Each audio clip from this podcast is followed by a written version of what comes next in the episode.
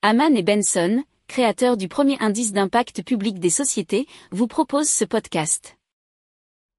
Haman and Benson, a vision for your future.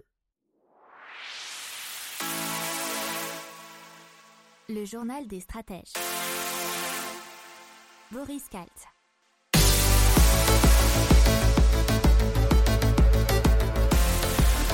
Bonjour à tous et bienvenue dans le journal des stratèges consacré aujourd'hui à l'économie. Alors au sommaire, on va vous parler du salaire minimum qui augmente dans plusieurs pays. On va vous parler de la Deutsche Bank qui pense que les taux vont augmenter en Europe.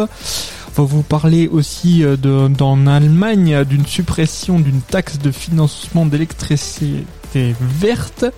En Allemagne toujours de, de, la prévision de croissance un peu basse et de la France qui va faire un emprunt à 30 ans indexé sur l'inflation. Vous écoutez le journal des stratèges numéro 201 et ça commence tout de suite. Haman and Benson, a vision for your future. Le journal des stratèges. Et donc on va parler d'augmentation des salaires en Europe puisque en Allemagne il va y avoir une variation assez forte puisqu'il va y avoir une augmentation de 25% qui avait commencé d'ici euh, enfin non qui avait commencé si déjà il y a quelque temps avec euh, l'élection du nouveau gouvernement et qui va continuer jusqu'en octobre 2022 et donc ça va être augmenté de 22% ça va passer de 9,82 à 12 euros de l'heure au Royaume-Uni euh, ça sera une hausse de 7%. Euh, et euh, en Espagne, ça sera environ 4%. Alors, il faut savoir qu'en France, la revalorisation automatique du SMIC ne s'élèvera qu'à 0,9%, passant de 10,48 à 10,57 euros.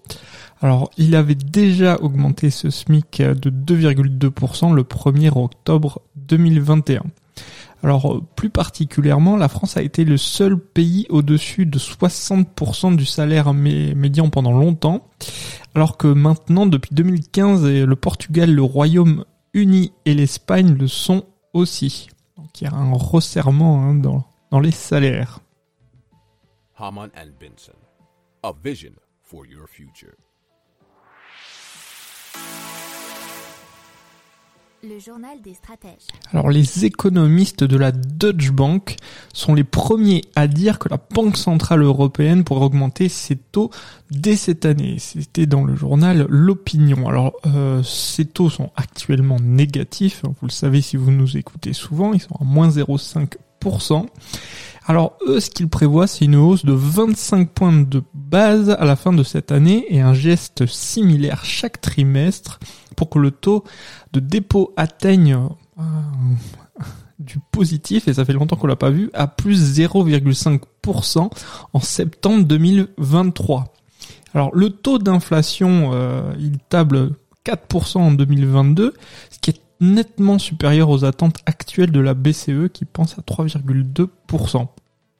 Alors, concernant l'inflation sous-jacente, cela ne tient pas compte de l'alimentation et de l'énergie, bien entendu.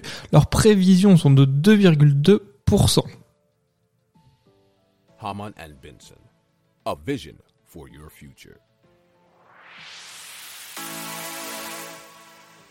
Le journal des stratèges. Alors, comme vous le savez, si vous écoutez le journal des stratèges, il y a un boom sur les prix de l'énergie en Europe, hein, mais pas seulement dans le monde entier. Et euh, pour cela, le gouvernement allemand pourrait supprimer dès cette année une surtaxe sur les factures d'électricité utilisées pour développer les énergies renouvelables. Le but c'est d'alléger la pression de la hausse des coûts de l'énergie sur les millions de ménages et c'est ce qu'a déclaré le coprésident du Parti social-démocrate, le SPD, Lars Klingbell. Alors la surtaxe a été réduite de 43% depuis le 1er janvier, mais devrait toujours coûter alors au ménage allemand 222 euros en moyenne cette année. Alors il faut savoir que quelques 4,2 millions de ménages allemands vont voir leur facture d'électricité augmenter en moyenne de 63,7% cette année.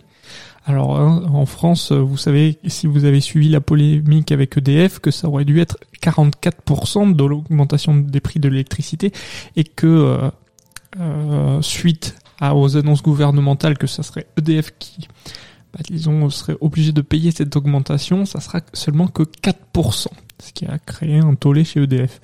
Tandis que 3,6 millions feront face à un bond de 62% de leur facture de gaz, et cela bien sûr toujours en Allemagne.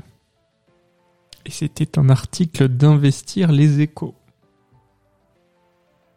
Haman Benson.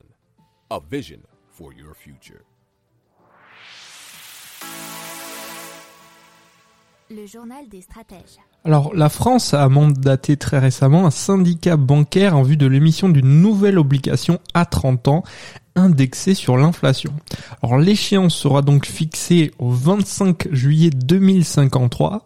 Elle sera indexée sur l'indice harmonisé des prix à la consommation hors tabac dans la zone euro. Elle sera émise dans un proche avenir en fonction des conditions du marché, nous dit Investir les échos. Alors, le syndicat bancaire mandaté par Paris réunit BNP Paribas, Citi, Crédit Agricole, JP Morgan, Société Générale, précisé dans la note. Haman and Benson. A vision for your future. Le journal des stratèges. Alors le gouvernement allemand a abaissé sa prévision de croissance de son PIB pour 2022 qui est passé euh, à 3,6% alors que c'était attendu 4,1%.